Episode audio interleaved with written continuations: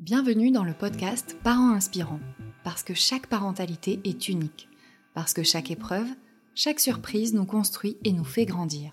À chaque épisode, découvrez des histoires de parents, leurs aventures, leurs galères, leurs rêves, les événements qui ont un jour changé le cours de leur vie.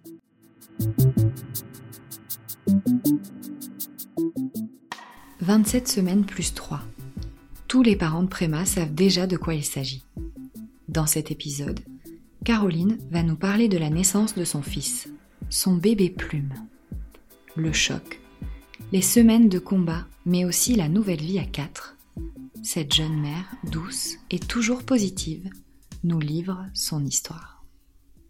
Bonjour, je suis Caroline, la maman de Théa qui a deux ans et demi et celle de Lou qui a 15 mois et qui est née euh, très grand prématuré. On habite à Lyon. J'ai mis longtemps à me rendre compte que j'étais enceinte pour la seconde fois parce que je suis tombée enceinte euh, sous stérilet. Donc j'avais bien vu que j'avais un retard de règles, mais pour moi le stérilet euh, c'était un des moyens de contraception les plus sûrs. Donc vraiment j'ai pas pensé une seconde que ça pouvait être dû à une grossesse. Je me disais surtout que ma fille aînée avait 10 mois, qu'on venait de me poser un stérilet justement que j'allaitais encore et qu'il fallait un peu laisser du temps à mon corps pour que tout se remette en place. Donc, euh, je ne pensais pas du tout être enceinte. Mais un matin, je me suis réveillée avec des nausées, sensation très, très bien connue de ma première grossesse. Donc, euh, j'ai fait un test et qui s'est avéré euh, Donc, grosse surprise, mais, mais chouette surprise, hein, parce qu'on a toujours voulu avoir plusieurs enfants. Pour moi, avoir un enfant unique, c'était pas concevable. En fait, je viens d'une famille nombreuse et vraiment, j'avais ce désir euh, depuis toujours d'avoir au moins deux enfants, voire plus. J'étais très très contente malgré euh, l'effet surprise. Par contre, une grossesse sous stérilet comporte des risques. Le premier, c'est euh, de faire une grossesse extra-utérine. Donc, j'ai rapidement fait une échographie qui a confirmé que ce n'était pas le cas. Donc, on était soulagés. Par contre, il y avait quand même d'autres risques parce que si on garde le stérilet, il y a un risque de fissuration très prématurée de la poche des os mais si on l'enlève, il y a un risque de faire une fausse couche. Donc, euh, j'ai vu plusieurs médecins. Ça a été un premier, euh, un premier petit combat de savoir quoi faire euh, de ce stérilet. Les médecins étaient quand même plutôt unanimes sur le fait qu'il fallait tenter de le retirer et prendre le risque de faire une fausse couche, mais c'était moins dangereux pour eux que de poursuivre la grossesse sous stérilet. Mais ça a été très compliqué d'enlever ce stérilet qui était remonté. Enfin bon, ça a été un peu difficile. J'ai dû voir trois médecins différents pour parvenir enfin euh, à le retirer. Donc, je me suis, enfin, on s'est projeté dans une vie à quatre uniquement après le retrait du stérilet. Et j'étais déjà enceinte euh, d'un peu plus de trois mois à ce moment-là. On me dit que du coup, ma grossesse n'est pas plus à risque qu'une autre. Donc ça y est, on se dit, euh, c'est bon, en avril, on sera quatre, on peut, on peut se projeter. Maintenant, ça va bien se passer. Il n'y a plus de raison que ça se passe mal. Surtout que moi, ma première grossesse, elle s'est vraiment très très bien passée. J'ai pas eu du tout de. Alors, j'ai eu des nausées, j'ai dû porter des bas de contention pendant neuf mois, mais euh, j'ai adoré être enceinte. J'ai jamais eu de contraction avant le, jour de mon accouchement. Et vraiment, enfin, c'est une période que j'ai adorée. C'était vraiment super chouette de sentir la vie euh, grandir en moi et pas eu de problème particulier. Donc, je m'attendais à vivre une, seconde grossesse euh, pareille, ce qui n'a pas du tout été le cas, puisque rapidement après le retrait de mon stérilet, en fait, on commençait tout juste à se projeter et j'ai commencé à avoir des contractions quotidiennes, chose que du coup, je n'avais pas du tout vécu pour ma première grossesse.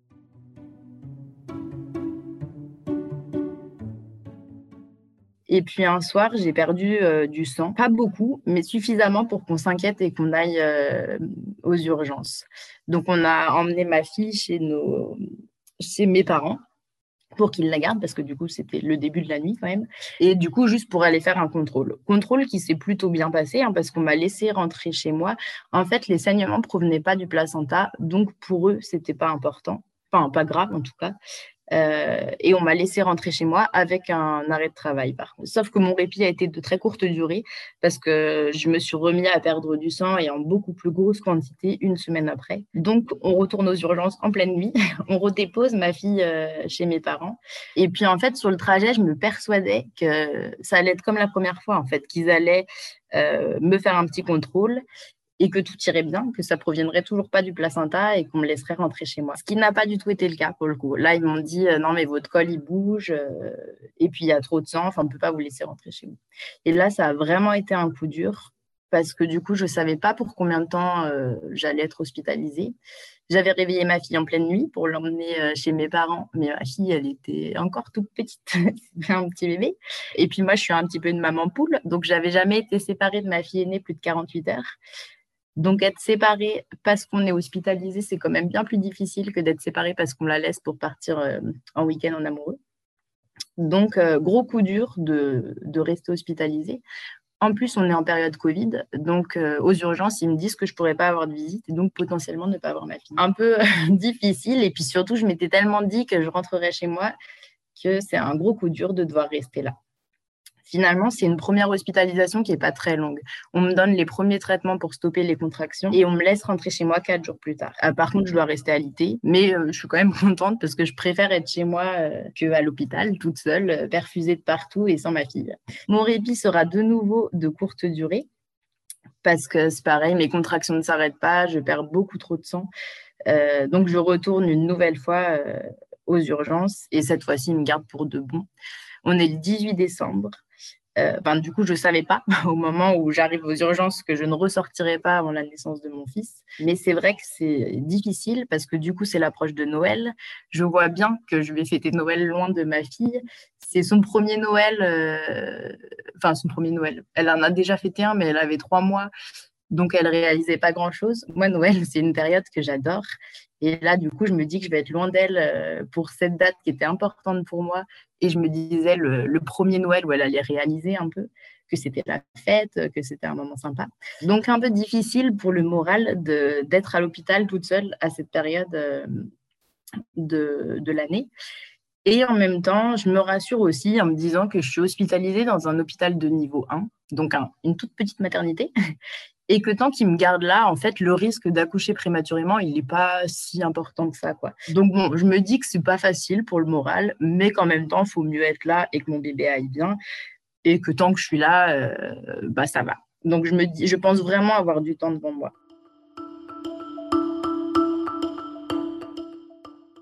Sauf que c'est pas vraiment le cas en fait, parce que je romps la poche des os euh, en pleine nuit le 23 décembre.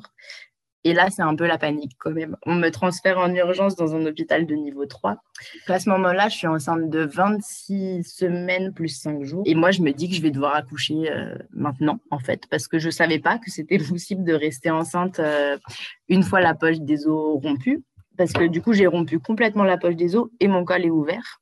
Donc, mon bébé n'a plus du tout de liquide amniotique. Et pour moi, c'était. Euh, enfin, je ne pensais pas que c'était possible de rester enceinte comme ça. Et puis pour ma première grossesse, j'ai rompu la poche des os et ma fille est née moins d'une heure après. Donc là, j'imagine que ça va être la même chose.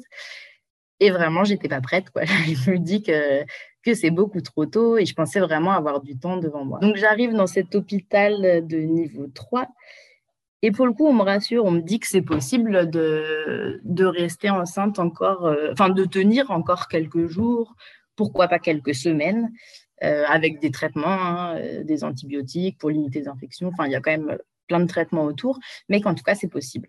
Donc vraiment, ça me redonne de l'espoir de me dire, en fait, je sais que, je, enfin, je me doute bien que je ne vais pas aller à terme, mais si c'est possible de gagner euh, ne serait-ce qu'un jour ou deux, bah, ce sera déjà une super belle victoire. Du coup, quand j'ai rompu la poche des os, j'ai appelé immédiatement mon mari.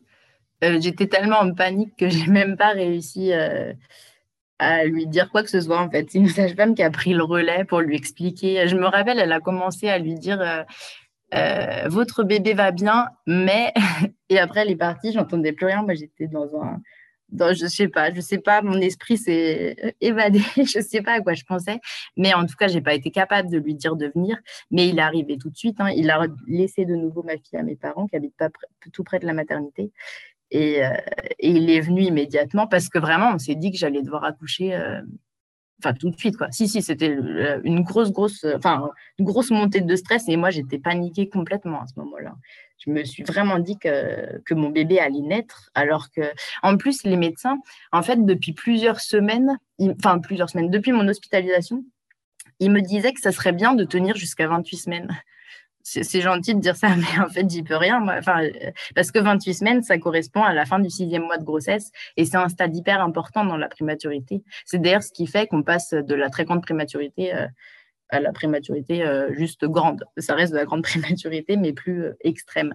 Donc, les médecins me disaient que ce serait bien de tenir jusqu'à 28 semaines. Et là, je me suis dit, enfin, pour moi, j'allais vraiment y arriver hein, parce que je ne pensais pas que j'allais accoucher aussi vite. En fait, j'avais pas plus de, j'avais des contractions tout le temps, mais j'en avais pas plus ce 23 décembre. Je sais pas pourquoi j'ai rompu la poche des os en pleine nuit. Euh, il n'y avait aucun signe euh, plus que la veille ou que, enfin, qui montrait que j'allais rompre la poche des os maintenant. Mes contractions n'étaient pas plus douloureuses. Euh, enfin, ouais, je m'y attendais vraiment pas. Ça a été une grosse surprise et du coup une grosse grosse panique en même temps.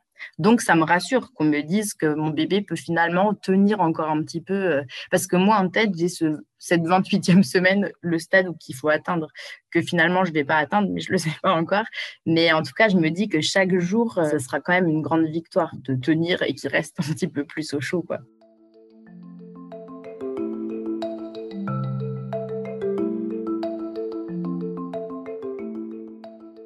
Là, je suis quand même près des salles d'accouchement. Ils m'ont laissé deux jours près des salles d'accouchement quand même, au cas où j'accouche, avant d'aller en grossesse pathologique. Et du coup, il y a une pédiatre qui travaille en néonate qui est passée me voir, enfin nous voir, il y avait mon mari, pour nous dire euh, qu'est-ce qui va se passer si j'accouche maintenant, donc 26 semaines plus 5 jours. Et le tableau qu'elle nous dresse est vraiment euh, sombre, en fait. C'est tellement tôt que rien n'est terminé du développement de notre bébé tous ces organes sont encore immatures. c'est un peu un moment difficile quand même où on se dit ah ouais, c'est enfin faudrait mieux que j'accouche pas maintenant. il y aura pas le choix mais mais ouais, elle nous dresse un tableau vraiment sombre. Et il y a aussi un interne qui passe dans la même journée nous faire une estimation du poids. Et à ce stade-là, on estime que notre bébé pèse 850 grammes. Et là, je me rappelle que ce chiffre, il résonne dans ma tête et je me dis, waouh, 850 grammes, mais c'est vraiment minuscule. Donc, difficile moment. Mais finalement, du coup, je tiens quelques jours de plus. Et, ces jours-là, ils sont précieux parce qu'après le passage de l'interne, je me dis vraiment, mais chaque heure de gagner, c'est déjà ça. Et alors, chaque jour de prix, c'est une grande victoire. Donc, je tiens euh, 5 jours de plus parce que je vais accoucher à 27 semaines plus 3 jours. Et en fait, je le sais. Euh, enfin, j'ai vraiment un pressentiment. On est le lundi 27 décembre, je me rappelle très bien. Et en allant me coucher, donc je suis toute seule à, la maternité parce que mon mari rentre dormir. Enfin, il passe ses journées avec moi, mais il rentre dormir euh, avec notre fille. Et le soir, je lui ai dit euh, garde bien ton téléphone à côté de toi. J'ai un pressentiment. Je sens que je vais accoucher cette nuit. Et ce pressentiment, il était tellement fort que j'ai pas voulu prendre euh, un médicament. Tous les soirs, la sage-femme, elle me donnait un médicament pour m'aider à dormir. Et ce soir-là, je l'ai pas pris en me disant, mais en fait, il me, il shoot un peu ce médicament et, j'ai besoin de force si je veux, euh, si jamais j'accouche cette nuit. Et je sentais vraiment que j'allais accoucher cette nuit. Donc, j'ai pas pris ce médicament. Et effectivement, mon pressentiment s'est avéré vrai, puisque du coup, c'est bien la nuit euh, où j'ai accouché. Et je l'ai senti venir, donc mon mari a eu le temps de venir à la maternité. Et malgré le contexte, je garde un très très bon souvenir de mon accouchement, parce que, parce que déjà, c'est une vraie victoire pour moi d'avoir tenu cinq jours de plus, parce que j'étais tellement persuadée que j'allais devoir accoucher le 23 décembre que je suis très contente d'avoir gagné cinq jours. Et puis, je pense aussi énormément à une phrase que m'a dit ma grande sœur quelques jours avant, où elle me disait euh, euh, j'imagine hein, que c'est hyper difficile, que le contexte est compliqué, mais euh, rappelle-toi que ce sera la première rencontre avec ton fils et que ce sera un moment unique que tu pourras jamais changer. Et je me suis répété ça en me disant, mais elle a raison. En fait, euh, je vais rencontrer mon fils qu'une seule fois. Enfin, la première fois, elle arrive qu'une seule fois et je veux en garder un bon souvenir. Donc, je veux en créer un bon souvenir, même si c'est beaucoup trop tôt et qu'effectivement, il aurait mieux fallu qu'il reste au chaud. Mais, mais en fait, je le sens tellement venir, je savais que ça allait arriver à ce moment-là. Je ne peux pas dire que j'étais prête parce que je crois qu'on n'est jamais prêt à mettre au monde son bébé 14 semaines plus tôt que prévu. Mais, euh, mais en tout cas, je suis sereine. Et en plus, j'ai la chance d'accoucher par voie basse Et je sais que c'est pas le cas de nombreuses mamans qui accouchent prématurément. D'ailleurs, la pédiatre, lors de son passage, m'avait vraiment préparée à la césarienne d'urgence. Et pour moi, je pense que ça aurait été vraiment quelque chose de difficile à vivre parce que du coup, j'ai mis trois mois à m'autoriser à me projeter dans une vie à quatre. Et puis trois mois après, j'étais en salle d'accouchement. Donc, pour moi, ma grossesse a duré trois mois au lieu d'en durer neuf et, c'était beaucoup trop court. Donc, j'ai besoin, mais c'est vraiment un réel besoin de sentir ce qui se passe. Je veux même pas la péridurale, mais on me laisse pas le choix. on me la met parce que justement, au cas où je pars en césarienne d'urgence, il faut que j'ai une péridurale, mais elle fonctionne pas. Et ça me va parfaitement qu'elle fonctionne pas parce que, parce que j'ai besoin de sentir, en fait, j'ai envie d'être sûre que ce bébé qui va naître, euh, bah, c'est bien le mien, même si je ne l'ai pas porté très longtemps. Euh, et que j'ai pas encore eu bien le temps de réaliser que notre famille allait s'agrandir, mais en tout cas, j'ai besoin de sentir ce qui se passe. Donc, je suis ravie que la péridurale ne fonctionne pas et de sentir mes contractions et de le sentir descendre. Euh, et finalement, c'est un accouchement qui va se passer très, très vite parce que du coup, euh, Lou, notre fils est tout petit, donc forcément, ça sort plus rapidement qu'un bébé qui fait 4 kilos. donc, ça va très vite. Et Lou pleure en sortant. Et ça, c'était inespéré. Je m'étais même pas imaginé que c'était possible qu'un bébé qui naisse aussi tôt ait la force de pleurer. Et ça me fait un bien fou d'entendre ces minuscules tout petits cris. Mais, mais je me dis, ouais, s'il crie, c'est qu'en fait, il est vivant et c'est bien mon fils. Et je viens de le mettre au monde. Et c'est trop tôt, certes, mais, euh, mais au moins, il vit. Et, vraiment, mais c'est un soulagement. Euh,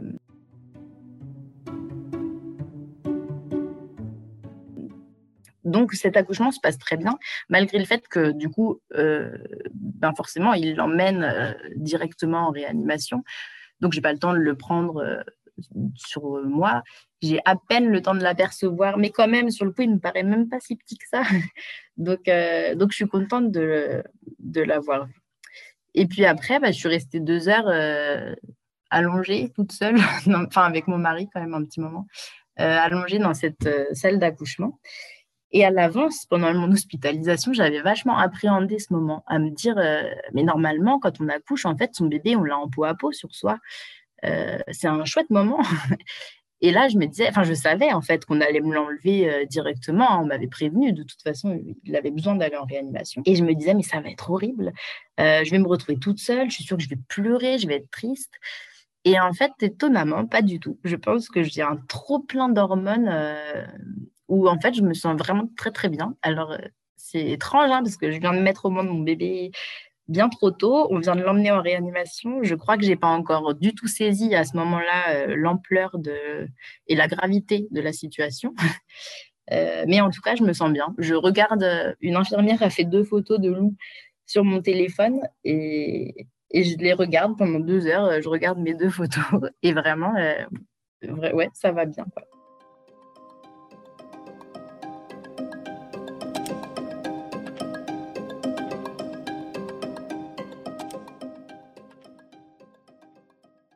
Ensuite, euh, quand même, une fois qu'on m'autorise à me relever, eh ben, j'ai envie d'aller le voir, forcément.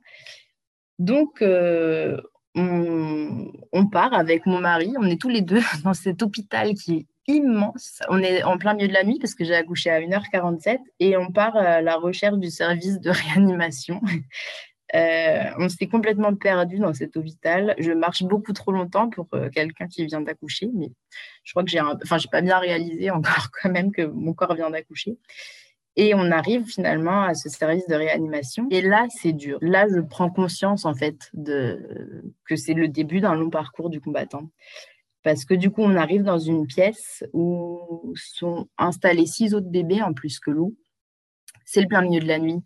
Et pourtant, le service est hyper bruyant. En fait, il y a des machines euh, qui sonnent de partout. Il y a une dizaine de médecins qui sont affairés autour de Lou à faire euh, plein de choses que je ne comprends pas à ce moment-là. Euh, et puis surtout, Lou, qui m'avait pas paru si petit que ça en sortant, me paraît d'un coup minuscule. Il a disparu, mais complètement dans cette immense couveuse, parce que la couveuse me paraît immense à côté de sa taille parce qu'il fait 1 kg. Je ne sais pas si je l'ai précisé. 1 kg, c'est pas si petit que ça hein, pour, euh, pour naître à 27 semaines plus 3 jours. Il aurait pu être encore plus petit. Et par rapport aux 850 grammes qu'on m'avait annoncé, finalement, c'est une super bonne nouvelle. Hein. C'est toujours 150 grammes de force en plus. Mais 1 kg, ça reste tout petit. 1 kg, c'est un paquet de riz. Quoi. Donc, c'est vraiment, euh, c'est vraiment minuscule. Et puis, il a disparu sous des fils, des cathéters, une couche qui est dix fois trop grande pour lui. Là, je crois que mon cerveau décroche complètement, je ne comprends plus rien à ce qui se passe. Et j'ai fait un malaise. je me suis évanouie à côté de sa couveuse. Heureusement, il y avait 10 médecins, du coup, il y en a quelques-uns qui ont pu s'occuper de moi au passage. Mais ouais, je crois que les premiers pas en réa, on ne les oublie pas. en fait, c'est un monde tellement à part qu'on n'a pas du tout imaginé. Et tant mieux, en même temps, il ne faut mieux pas s'imaginer ça avant, d'accoucher. mais euh, mais c'est quand même un monde, enfin voilà, on n'imagine pas ce que c'est la réa. Et, là, c'est un coup dur de débarquer au milieu de cette nuit euh, et de voir mon tout petit bébé sous cette couveuse et entouré de tellement de médecins, tellement de bruit, alors qu'on est en plein milieu de la nuit. Voilà, je prends conscience du, début du parcours du combattant, qui commence seulement.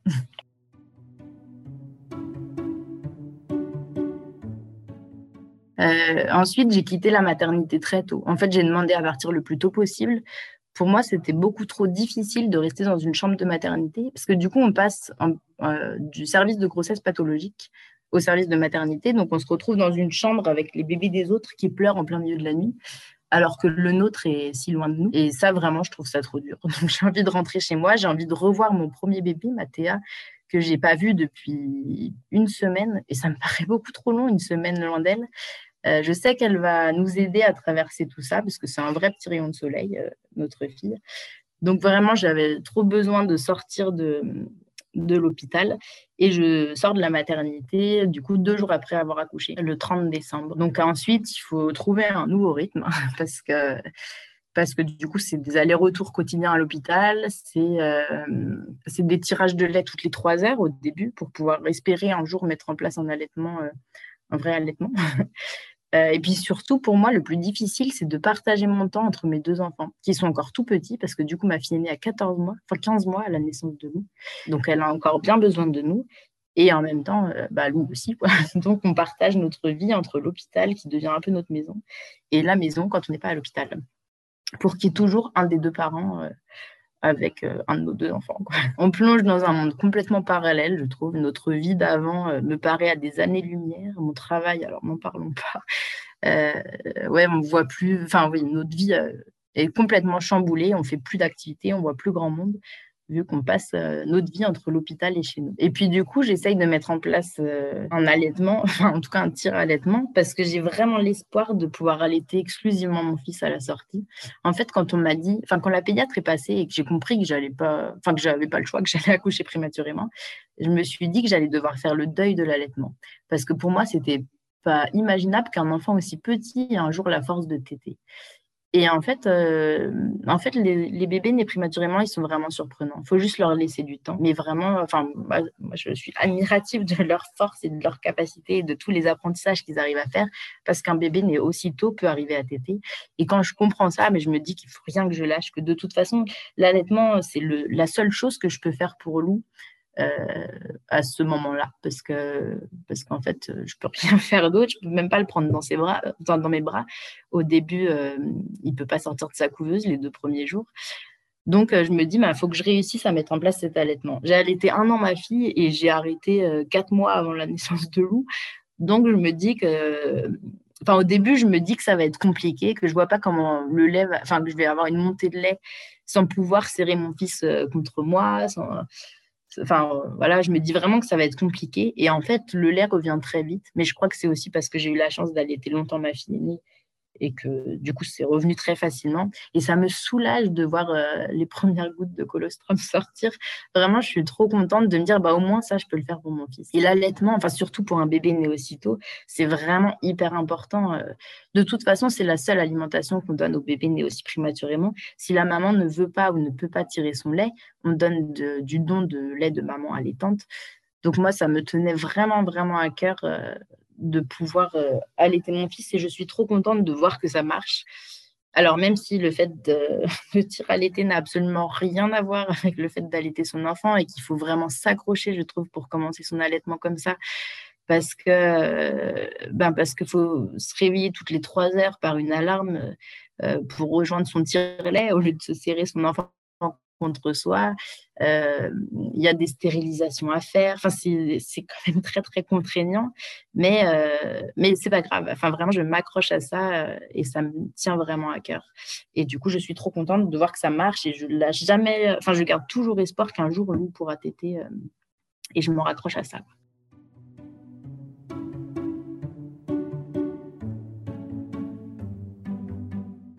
Lou va être hospitalisé 10 semaines du coup. Donc pendant 72 jours, c'est c'est euh, bah, plusieurs services. Hein. Il a fait de la réanimation, puis des soins intensifs avant de rejoindre la néonate.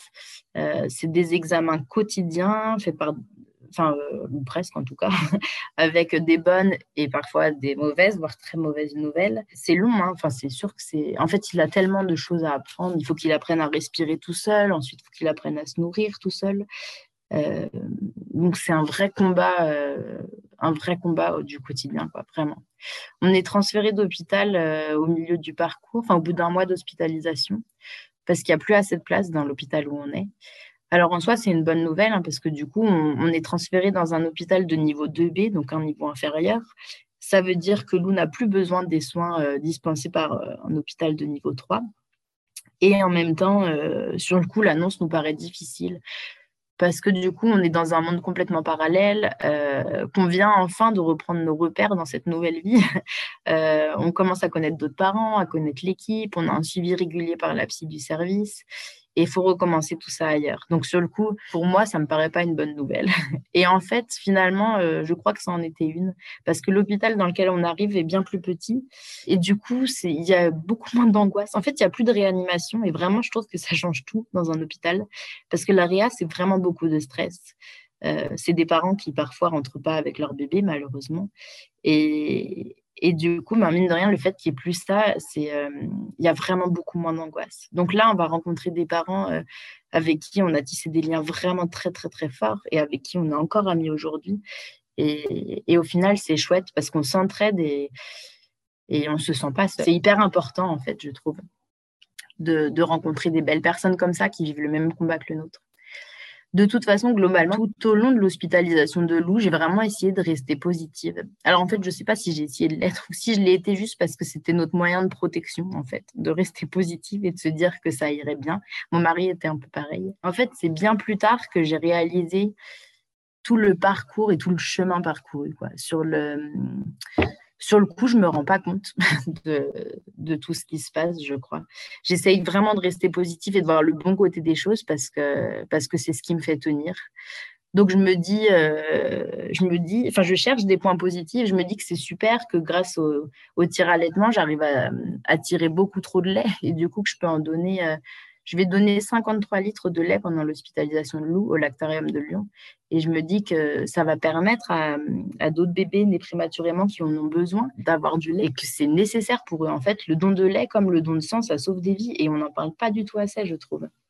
Donc voilà, sur des petits trucs comme ça, je me dis, mais, en fait, c'est super, ça c'est quelque chose que je n'avais pas pensé pour l'allaitement quand j'allais TTA, alors qu'en fait, euh, j'aurais pu déjà donner mon lait à l'époque. Et, je ne l'ai pas fait. Et en fait, je suis contente de le faire pour, euh, pendant l'hospitalisation de Lou. Euh, c'est pareil, je me dis que faire du pot à pot, euh, alors ok, c'est que pendant, enfin c'est trois heures par jour, c'est dans le contexte de l'hôpital, ce serait mieux si on était chez nous. Mais en même temps, si j'étais rentrée chez moi, je ne crois pas que j'aurais pris ce temps-là et qui est un temps vraiment très précieux et important. Mais avec un, une aînée qui a 14 mois, je ne suis pas sûre que j'aurais trouvé le temps de faire trois heures de pot à pot chaque jour avec mon fils donc voilà, j'essaie de m'accrocher à des, petites victoires du quotidien et des tout petits points positifs, même si bien sûr, je préférerais être chez moi. Euh, bien sûr, j'aurais mieux aimé que mon fils naisse à terme, mais euh, je me raccroche à, ça pour tenir en fait et me dire que, que ça va aller.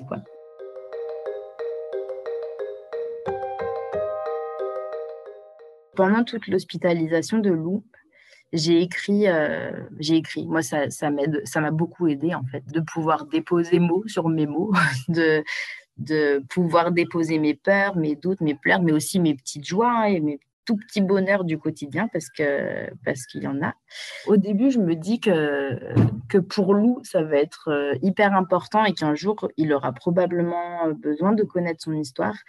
Et puis, euh, et puis moi, j'ai fait partie de ces de ces mamans qui, pendant toute l'hospitalisation, j'ai eu besoin en fait de lire des témoignages, d'écouter des podcasts d'autres parents pour me dire que qu'il y a une vie en dehors de l'hôpital et puis surtout que je suis pas seule en fait. Et en fait, on n'est pas seul hein, parce que chaque année, il y a 60 000 bébés qui naissent prématurément. Mais voilà, j'ai eu besoin moi de me sentir moins seule. Et puis d'ailleurs, c'est aussi pour ça que je suis restée très très amie avec euh, avec des parents rencontrés en, en néonat. Et du coup, je me dis un petit peu ça en témoignant aujourd'hui que si mon histoire, elle peut permettre à des mamans de se sentir moins seules, ou si elle peut permettre à une seule femme d'envisager de donner son lait, euh, et ben le pari sera gagné parce que parce qu'on n'est pas seul et que donner son lait, c'est, on n'en parle pas assez, mais vraiment, je trouve que c'est très très important. Et puis j'ai décidé aussi de de rassembler toutes mes notes griffonnées du coup pendant cette hospitalisation pour en écrire un livre qui qui qui est publié, qui s'appelle Lettre à mon bébé plume, et qui pourra peut-être permettre, donc un livre que je vais offrir à plusieurs services de néonat et qui, j'espère, pourra un peu donner de l'espoir euh, euh, à tous ces parents euh, pour qu'ils se disent qu'une vie nous attend en dehors de l'hôpital. Même si la prématurité va bien au-delà des portes de l'hôpital, il faut quand même l'avoir en tête. mais la vie est quand même très, très chouette en dehors de l'hôpital et on s'en sort on se remet de tout. Je veux bien en profiter pour remercier toutes les équipes euh, qui, qui, interviennent en néonat de tous les des hôpitaux euh, de la HFME de Lyon Sud dans lesquels on a été hospitalisé.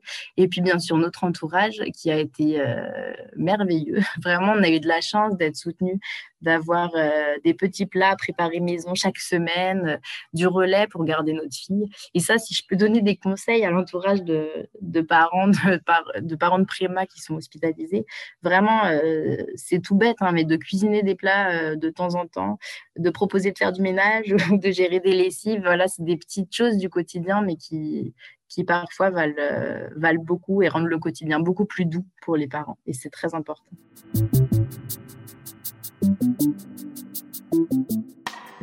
Voilà, l'épisode touche à sa fin.